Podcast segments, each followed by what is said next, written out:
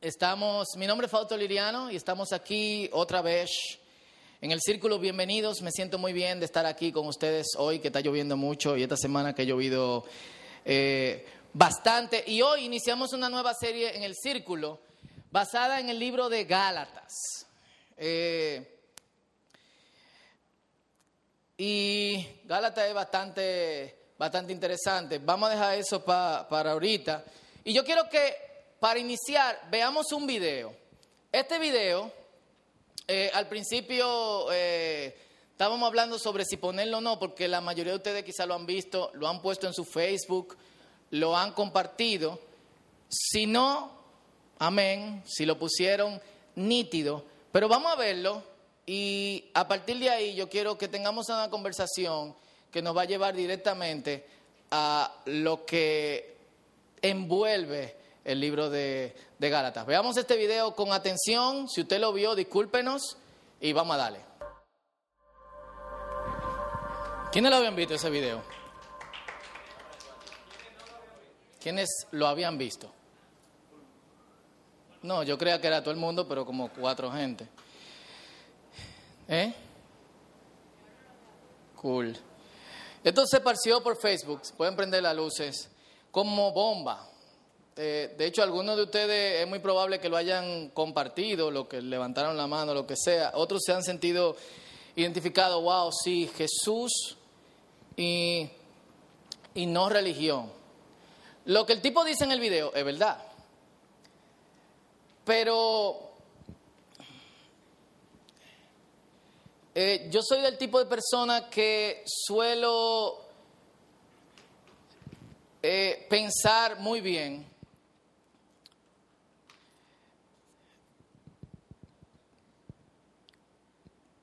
¿Cómo nosotros reaccionamos frente a algo de lo que muchas veces nosotros somos culpables? Y en vez de dejarme eso con un buen sabor de que mucha gente lo estaba compartiendo, me dejó pensando mis luchas diarias con religiosos muchos de los cuales compartieron eso en Facebook. ¿Quién se considera religioso aquí? Levante la mano. ¿Quién se considera religioso?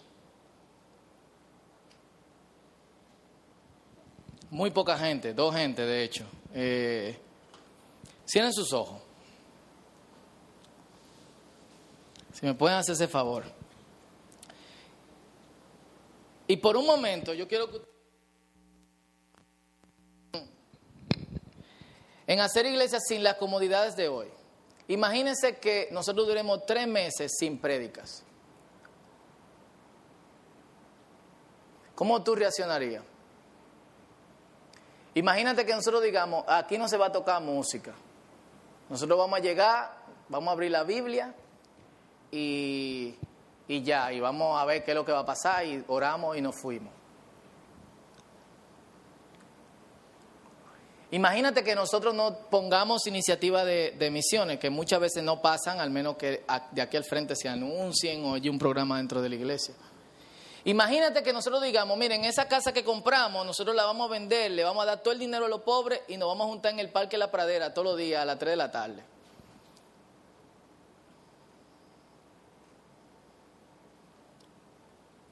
Imagínate que nosotros no tengamos reuniones fijas, sino que nos juntemos espontáneamente y cuando nos juntemos a comer, hablar o lo que sea, hablamos de la palabra, oramos, compartimos lo que Dios está haciendo en nuestra vida.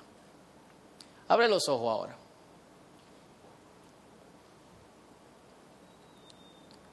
Sinceramente, ¿cómo tú te sentirías en medio de esa realidad?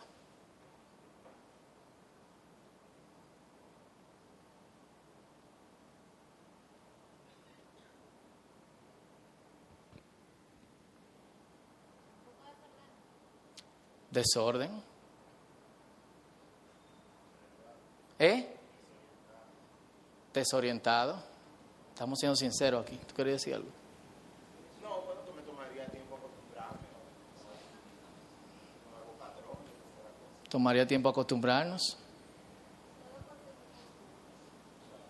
Cuestión de costumbre.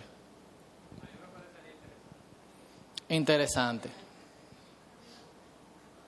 A Noelia le gustaría, ¿eh? Solo de menos. Hay un techito ahí.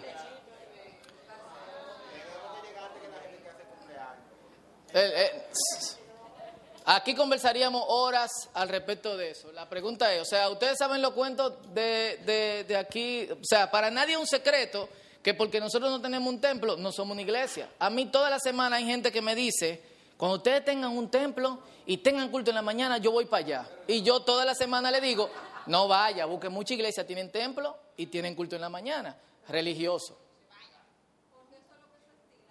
Porque eso es lo que en cierto modo se estila. Eh, un pastor que acababa de predicar un domingo aquí en el círculo, el lunes yo me lo encontré haciendo el contrato de la luz y cuando le dijimos que, que, íbamos a comprar, que estábamos en proceso de comprar un local, el tipo me dijo, ahora ustedes van a hacer una iglesia de verdad. O sea, toda esta historia ustedes lo saben, ¿eh? No, él no lo dijo relajando, él, él lo dijo de, de, de, verdad. O sea, cuando yo veo esto y veo a toda la gente, sí, yo no soy religioso, yo quiero Jesús. ¿Qué tú eres? ¿Tú eres cristiano? ¿De qué, de qué religión tú eres? Yo no soy religioso, eh, yo sigo a Cristo.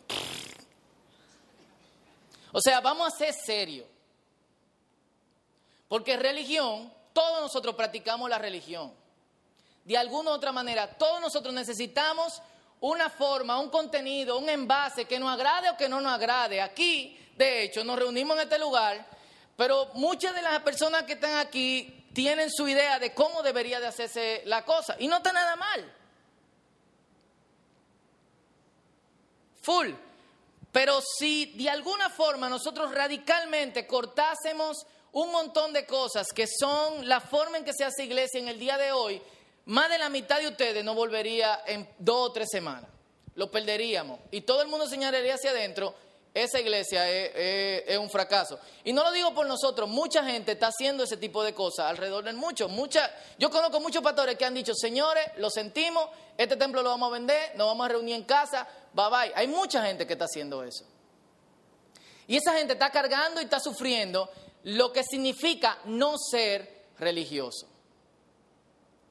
Pero yo quería llevarlo a ese punto para que ustedes vean, todos nosotros necesitamos un contenido. No vuelvan a decir, al menos que ustedes no necesiten un contenido y al menos que ustedes hagan un proceso consciente de que esto ustedes no lo necesitan, no vuelvan a decir, yo sigo a Cristo, yo no practico una religión. Sea sincero, diga, yo sigo a Cristo y trato de ser lo más despegado de la religión eh, posible. Una vez hablando aquí, cité a Timothy Keller, que es un pastor en Nueva York, de hecho el pastor de Rebeca cuando vive en, Nueva York, y él decía que en la cita, la mencioné, así que no quiero volverla a mencionar. Él decía en la cita que cuando alguien intercambiaba una conversación con un cristiano y le preguntaba dónde está tu templo, el cristiano decía yo no tengo templo. Y entonces ¿dónde ofician eh, sacrificio? No hacemos sacrificio. Entonces ¿qué hace un sacerdote? No tenemos sacerdote. O sea, el cristiano al principio no tenía ni templo, ni tenía sacerdote, ni tenía ni hacía sacrificios. Los que están en discipulado aquí en el grupo número 4, los que tuvieron y los que están ahora, saben que los emperadores llamaban al cristianismo ateísmo. ¿Por qué? Porque no hacía sacrificio, porque no tenía templo y porque no tenía sacerdote. Era la religión, no religión. Pero pasaron los años y la religión no religión se volvió la religión no religión, la religión religión que cree que es no religión.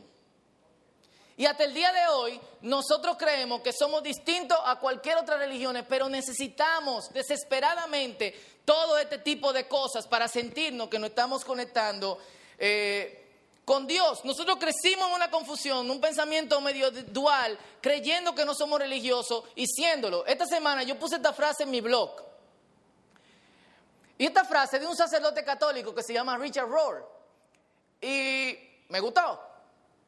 Él dice, yo recuerdo haber sido educado con el catecismo de Baltimore como un niño católico. Y la pregunta número 6 en el catecismo, número 16, era, ¿dónde está Dios? La respuesta correcta es, Dios está ¿dónde? En todas partes. Y luego el resto del libro procedía a enseñar que cierta ubicuidad, ubicuidad es que la realidad de que Dios está en todas partes, no es realmente cierta. Dios solo estaba con los católicos en nuestras iglesias, de hecho, solamente en el tabernáculo, aquí arriba, y luego solamente cuando el sacerdote daba la misa de la forma correcta, y entonces solo disponible cuando la gente buena seguía la regla.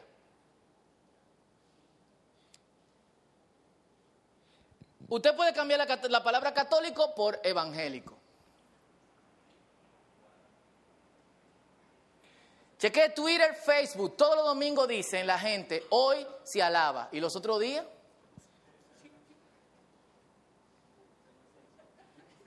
¿Qué usted hace los otros días?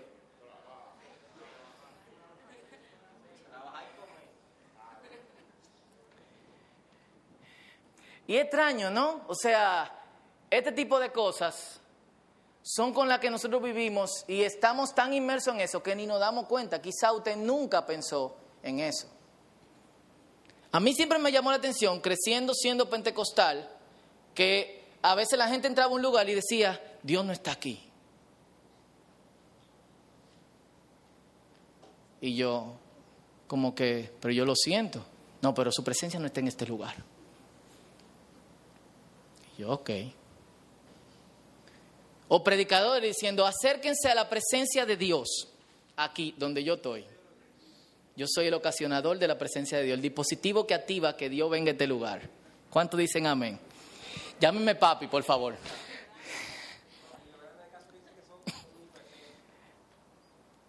Entonces, es paradójico. Obviamente, en su voluntad, Dios elige estar donde Dios le dé la gana. O sea, Dios le, elige mostrar su presencia donde Dios le dé la gana, pero Dios está en todas partes. Full. Pero la religión no enseña esto. La religión nos pone divisiones. Dice, sí, sí, sí, sí, sí, Dios así, pero hasta aquí. Y algo que hace con la religión es que coerce nuestra libertad. La religión nos mantiene presos. Y de hecho, a veces ni siquiera nos mantiene presos. Mucha gente liberada por la religión, pero otros entregan su libertad deliberadamente a, la religión. Libertad. Dejemos la religiosidad por par de minutos y hablemos de libertad. Esta es la descripción que da Jesucristo en Juan capítulo 3, versículo 8, de quienes son creyentes. Juan capítulo 3, versículo 8 dice, el viento sopla por donde quiere y lo oyes silbar, aunque ignoras de dónde viene y a dónde va. Eso mismo pasa con todo el que nace del Espíritu. ¿Quién ha oído una canción de Nino Bravo que dice, libre como el sol cuando amanece, yo soy libre como el mar, libre como el libre como el viento y que si yo quién y disparate. Lo que está diciendo Jesucristo es, el que es verdaderamente nacido por el, que, el que es nacido por el Espíritu es verdaderamente libre. El versículo anterior, el versículo 7, dice, el que es nacido de la carne es carne. Y él dice, está aprisionado por la carne. Pero el que es nacido del Espíritu es qué? Espíritu. ¿Y qué tiene de característica el que es nacido del Espíritu? Va donde quiere, lo oye silbar y aunque ignora dónde viene a dónde más, va. Es como el viento. Sinceramente, ustedes se sienten como el viento.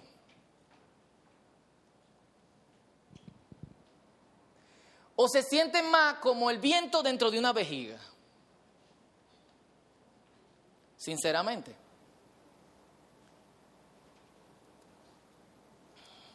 Libre. ¿Quién nació libre aquí? Levanten la mano. Tengo muchas preguntas hoy. Levanten la mano, ¿quién nació libre aquí? No es una pregunta retórica. ¿Nacieron esclavos todito? Nacieron. ¿Quién, ¿Quién, se siente que nació libre? Levanten la mano. Levántela con confianza. ¿Eh? Naciste en África del Sur? ¿Eh? ¿Todos se sienten que nació libre? ¿O nada más sinceramente? ¿Quién se siente que no nació libre?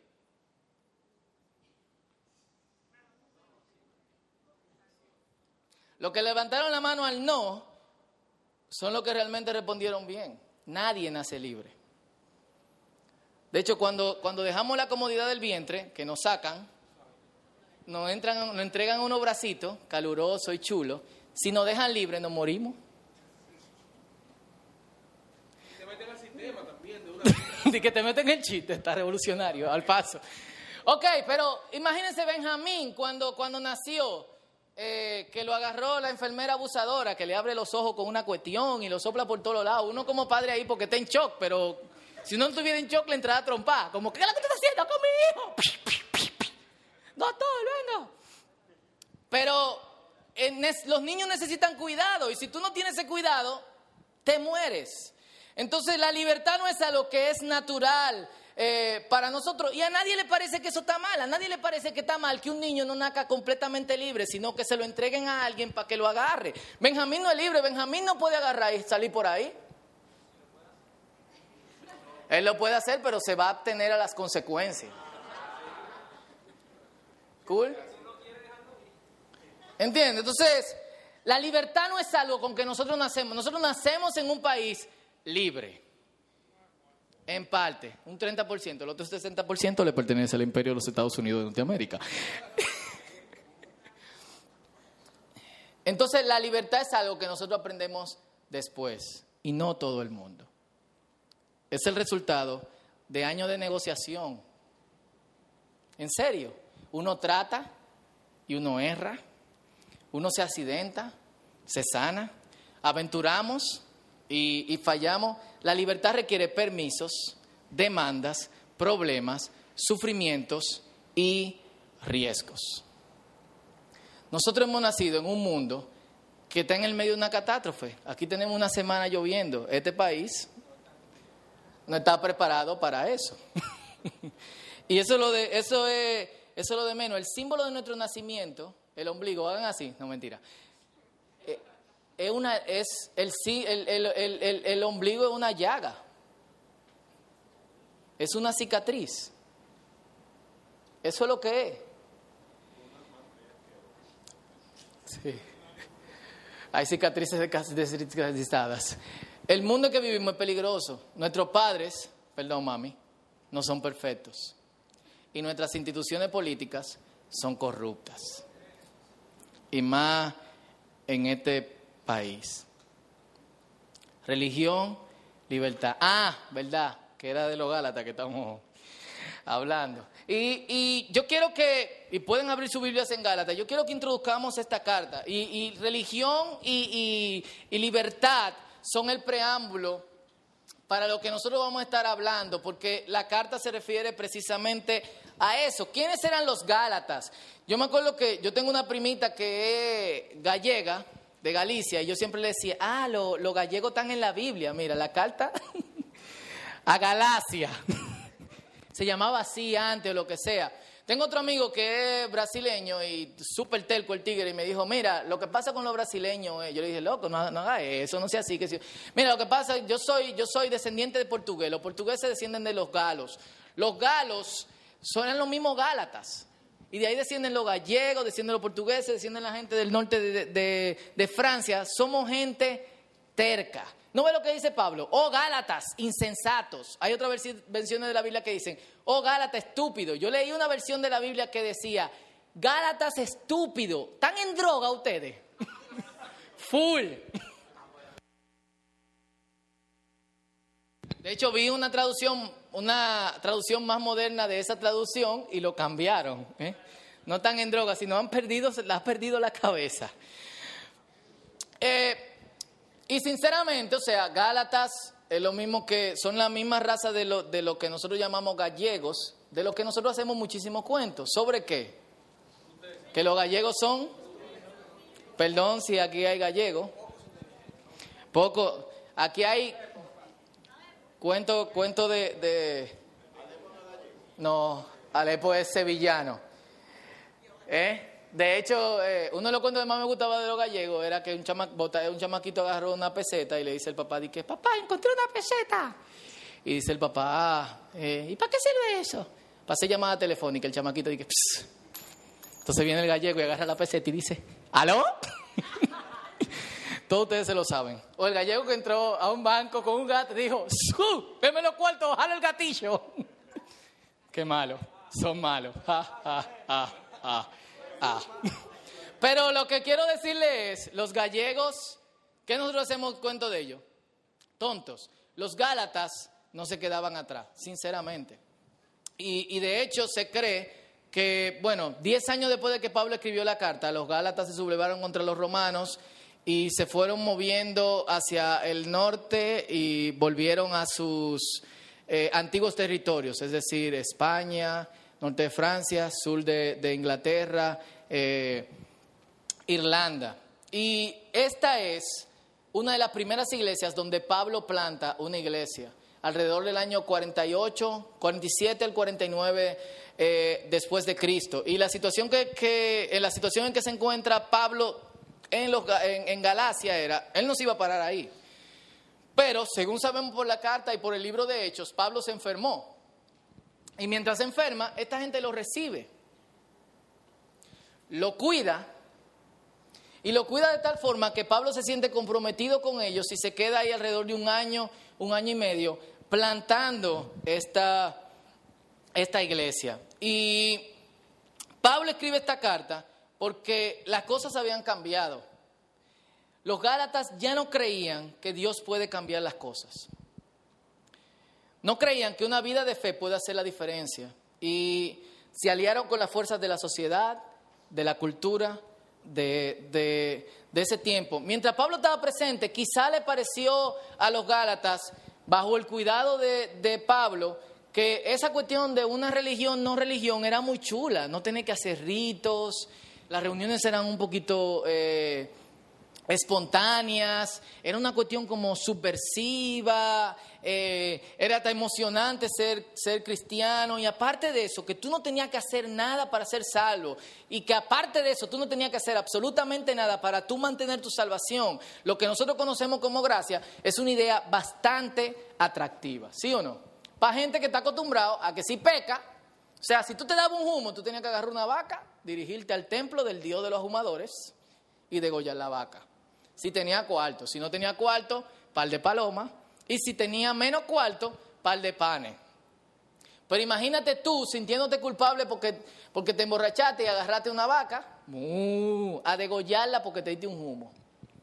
Y ahora Pablo te dice, no, ya tú no tienes que hacer eso. Tú aceptas a Jesucristo y ya tú no tienes que hacer más sacrificio. ¡Wow! Parece como más atractiva la cuestión. Ahora, cuando Pablo se va. Ellos no tenían leyes que le ayudaran a distinguir qué era bueno o qué era malo. La idea de que nos podíamos reunir en cualquier lugar le pareció un desorden. De hecho, literalmente se reunían en cualquier lugar. La iglesia se reunían en cementerio, se reunían en baños sauna, se reunían en piscina pública, se reunían debajo de mata, se reunían en casa, donde se pudiera reunir. Y eso le, pasó, le pareció como, como extraño. Y aparte de eso, sin ritos que te proveyeran la certidumbre. O sea, si yo le pido perdón a Dios, ¿cómo yo sé que Dios me perdonó? Dios, perdóname. Yo, me he sentido así muchas veces. Yo he ido delante de Dios y le he pedido perdón y me siento como que, ajá, ¿y ahora? O yo caí otra vez, pero ¿quién me dice a mí que es más práctico como que tú agarras algo, que te digan, mira, tú agarras un pote de Coca-Cola de vidrio y lo traes aquí en la cosa de la iglesia y Dios te perdonó. Tú sientes que tú hiciste algo. Pero en esto como que tú hablas con Dios y Dios como que... Dios. Tiene que irte tranquilo por fe. Qué chulo, ¿eh? Así que cuando Pablo se fue, que era quien se encargaba de decirle, aparte los problemas que empezaron a surgir entre ellos, la pregunta que empezaron a surgir con respecto a la iglesia, esta gente cambiaron su libertad y se unieron a la seguridad de una práctica religiosa. No a lo que ellos hacían antes. Los gálatas adoraban al sol, a la luna, eran descendientes de los celtas, o sea, tenían dioses sumamente extraños y raros, y de ahí que sale Drácula y Frankenstein y todas esas cuestiones extrañas, imagínense. Ellos cambiaron esa libertad y se unieron a la práctica religiosa. Porque la religión te ofrece un cierto sentido de que tú ten control de, de tu vida. Nosotros somos Gálatas.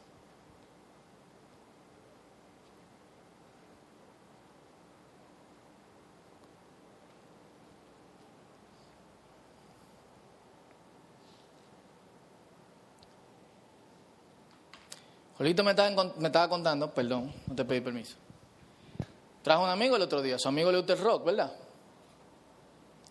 Y, wow, el tipo se sentó aquí, fue un corto larguísimo, terminamos como a las 10 de la noche, no sé por qué, empezamos tarde porque se fue la luz o lo que sea, eh, no sé qué se cortó y aparte de eso teníamos otra cosa después del mensaje y después teníamos otra cuestión.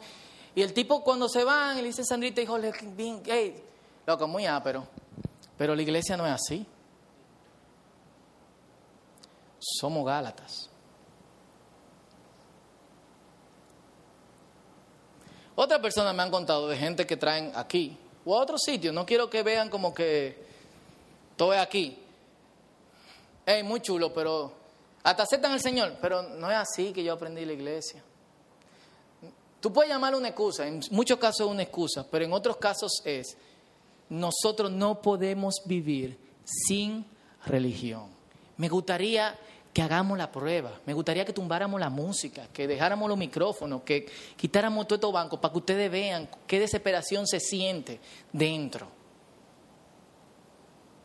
Es más, me gustaría que volviéramos a los signos, que no tienen nada de malo, no es a nosotros que no nos gustan, yo supongo que a Dios le gusta, pero nos vamos a sentir desesperados. Imagínese usted todos los días cantando Gloria, Gloria, Aleluya.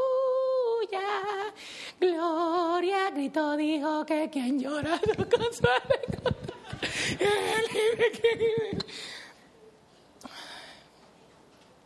Somos Gálatas. Y eso nada más no es esa gente. Todos los que estamos aquí luchamos con esto. De hecho, algunos de ustedes no invitan a sus amigos porque luchan con eso. Fausto va a decir un día vaina, otro día dice una mala palabra, el otro día ponen una, cuestión muy alta, eh, hacen que si yo cuánto, la gente brinca, esto, lo otro, y que si yo quién. Tú te sientes amenazado, ¿por qué? Por la religión. Nosotros deberíamos sentirnos orgullosos de que nosotros tenemos un espacio que está, es muy religioso, pero está más lejos de la religión en lo posible. De hecho, nosotros deberíamos, si nosotros creemos de verdad que Dios salve y que Dios transforma, nosotros deberíamos estar metiendo gente aquí a, todo lo que da. Es más, ni la meta, llévela a su casa, habla con ellos, cámbiale la mente con respecto a la religión y tráigalo aquí. Pero no creemos eso, nosotros creemos que nosotros estamos esperando el día en que tengamos nuestro templo y que todo esté arregladito para entonces. ¿Sí o no? En lo más secreto, profundo de su corazón.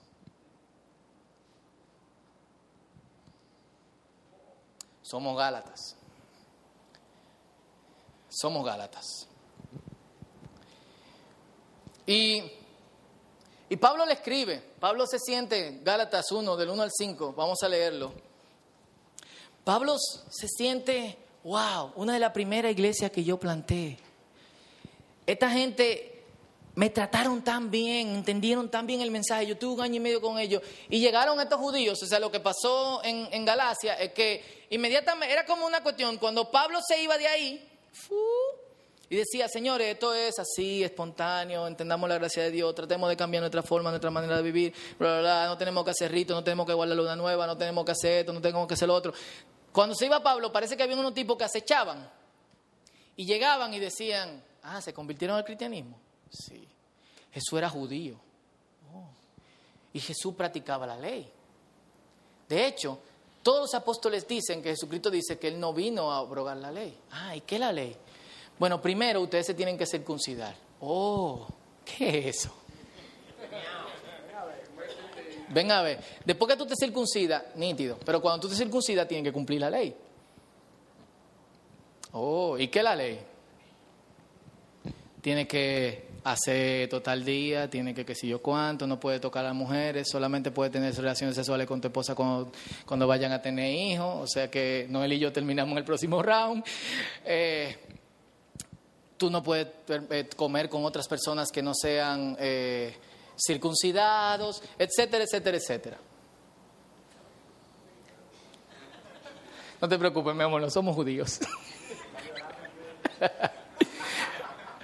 y y ellos dijeron, wow, o sea, es duro, pero tú te sientes más seguro. Tú sientes que tú estás de alguna forma teniendo cierta progresión, porque la no religión trae incertidumbre. Tú necesitas cierta dosis de fe para practicar la no religión. Y y Pablo le escribe, los primeros cinco versos solamente vamos a leer, no nos vamos a meter full en, en, Gálatas. Y dice, Pablo, apóstol, no por investidura ni mediación humana, sino por Jesucristo y por Dios Padre, que lo levantó entre los muertos, y todos los hermanos que están conmigo, a las iglesias de Galacia. Pablo no está solo escribiendo esto. Pablo ha llevado a otros la preocupación de lo que está pasando en Galacia. Le dice que Dios nuestro Padre y el Señor Jesucristo le conceda gracia y paz. Jesucristo dio su vida por nuestros pecados para rescatarnos de este mundo malvado, según la voluntad de nuestro Dios y Padre, a quien sea la gloria por los siglos de los siglos. Amén. Él está dejando claro desde el principio, esto es lo que hay. Jesucristo dio su vida, punto.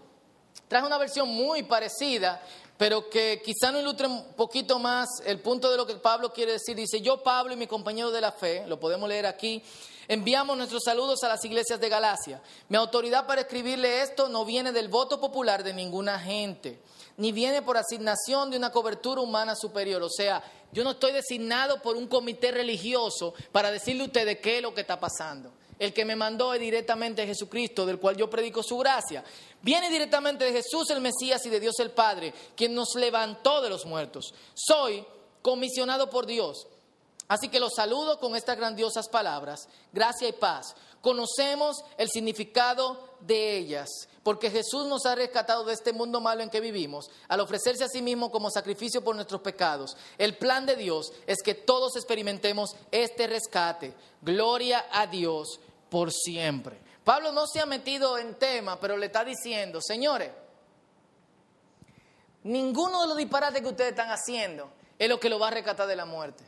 Lo que lo puede rescatar de la muerte es fe en Jesucristo, fe en su gracia. Y no solamente eso, Jesucristo te ofrece una mente distinta, la religión no te ofrece una mente distinta. Mateo 4:17, Jesucristo dice, arrepiéntanse y conviértanse para que sus pecados sean perdonados. La palabra para arrepentirse ahí es metanoia, la misma palabra que se usa en Romanos capítulo 12, versículo 2. Cambien su mente, que no se traduce en Romanos capítulo 12, versículo 2 como arrepiéntense, sino cambien su mente. Lo que Jesucristo está diciendo no tiene que ver simplemente con limpiémonos nuestros pecados. Es cambien su forma de pensar, porque nuestra forma de pensar es lo que tiene enmarcado el patrón religioso. Nosotros practicamos la religión absolutamente para todo. Y la religión no nos ofrece un cambio de mente, nos ofrece diferentes conductas, creencias y nos ofrece un sistema al cual nosotros pertenecer. Yo soy de la religión tal. O yo no soy religioso, yo sigo a Cristo. Lo cual es un disparate. La religión es esto.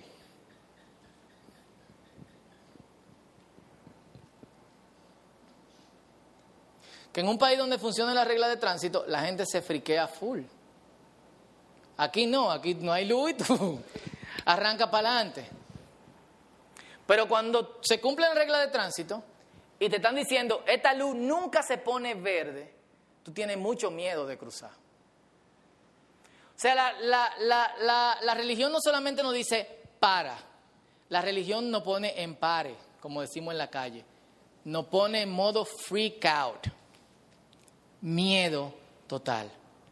Si no hacemos esto, no va a pasar esto. Si no hacemos esto, que si yo cuánto. Si no canto tal cosa, no, que si yo quién. Si no hago esto, no hago lo otro. Y vivimos con miedo. ¿O no?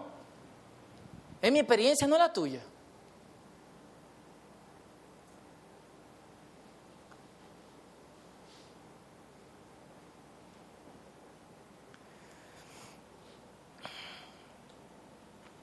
Y como nosotros no nacimos libres, sino seguros, y la libertad requiere de cada uno de nosotros que, que nos entreguemos al riesgo. Que no El ser no religioso significa que mañana tú vas a tener un montón de religiosos diciéndote a ti que tú eres un hereje.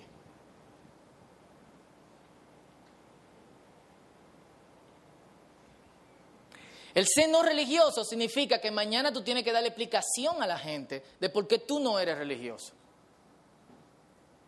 Tú eres libre, pero tú no te sientes seguro. ¿Quién quiere estar dándole explicación a la gente a cada rato? ¿Quién quiere decirle a otro por qué tú no haces esto, por qué tú no haces lo otro? Tú se lo dices hasta cierto punto, pero llega un punto donde tú te sientes amenazado, tú te sientes como que... ¡ah! Y muchos de nosotros hacemos lo mismo que Gálatas, volvemos a los mismos patrones y disparos y costumbres que nos ponían en el mundo o que practicábamos eh, religión. Eh, Yo he conversado con algunos de ustedes y la mayoría de nosotros quiere hacer algo que importa, principalmente en la edad que tenemos. Algunos saben qué es, otros no saben qué es. Sin embargo, sin embargo, nosotros extrapolamos la religión no solamente al estilo de vida donde se conecta con Dios, sino también nosotros practicamos la religión en todo nuestro estilo de vida. Cumplir tus sueños, hacer algo que importe, establecerte de una forma que tú vas a hacer un cambio aquí en la tierra, aunque sea en una sola persona, te lleva a un punto donde te saca de tu seguridad, donde quizá tú no vas a ganar lo que tú necesitas ganar y donde probablemente la gente te diga o que tú veas, todo el mundo está haciendo esto, todo el mundo está haciendo lo otro, todo el mundo está logrando esto y yo sigo aquí en el mismo lugar. Y la razón por la que alguno de nosotros no ha hecho lo que sabe que tiene que hacer es porque nosotros creemos que tenemos que pedirle permiso a todo el que está allá afuera.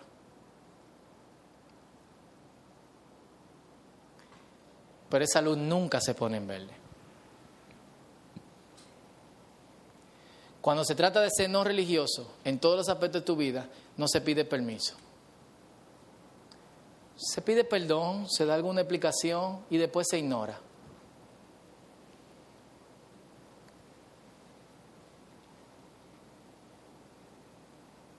Nosotros preferimos vivir aquí.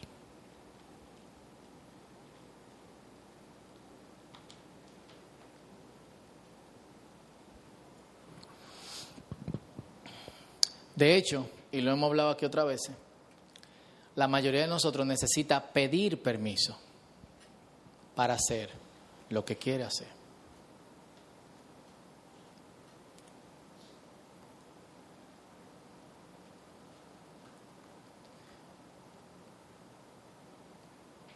Somos Gálatas.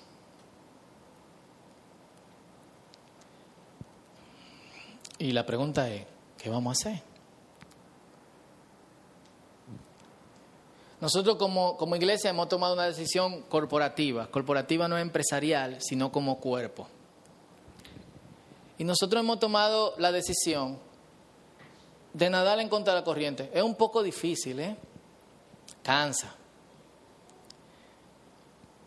Hay que dar mucha explicación, hay que pedir mucho perdón, pero es lo que nosotros hemos decidido. Y hay una decisión individual que cada uno tiene que tomar en cuanto a su relación con Dios, en cuanto a la forma en que estamos viviendo. Este país no es libre, ¿tú sabes por qué? O sea, libre de la opresión política, porque nadie tiene el valor de hacer algo en contra de lo que está pasando. Si alguien tiene el valor de hacer algo por lo que está pasando, inmediatamente ese valor amenaza su seguridad. Y cuando digo su seguridad, no es solamente su vida, amenaza su relación con otras personas, amenaza su economía, amenaza el futuro de su familia.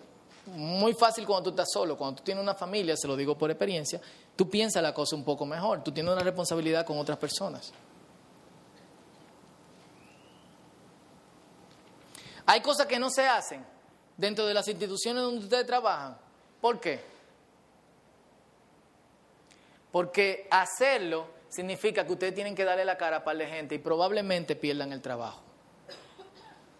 Nuestra seguridad nos importa más que hacer lo que vale. Somos Gálatas. Y Jesucristo nos mandó a que seamos libres. Y por eso Jesucristo te libera de, de, de, las definiciones de éxito de este mundo. Jesucristo te libera de las definiciones de amistad. Jesucristo te libera de las definiciones de familia. Jesucristo te libera de las definiciones de trabajo. Y Jesucristo te libera de la definición de religión.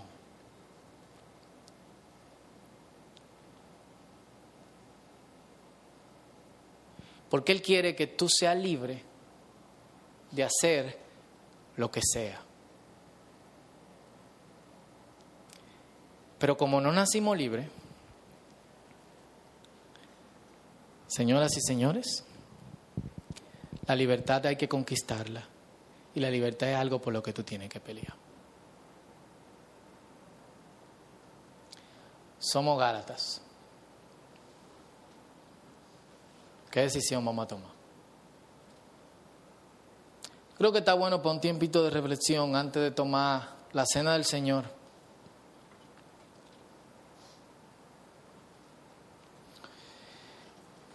Y quizá ahí donde tú estás puedes inclinar tu cabeza, cerrar tus ojos o no.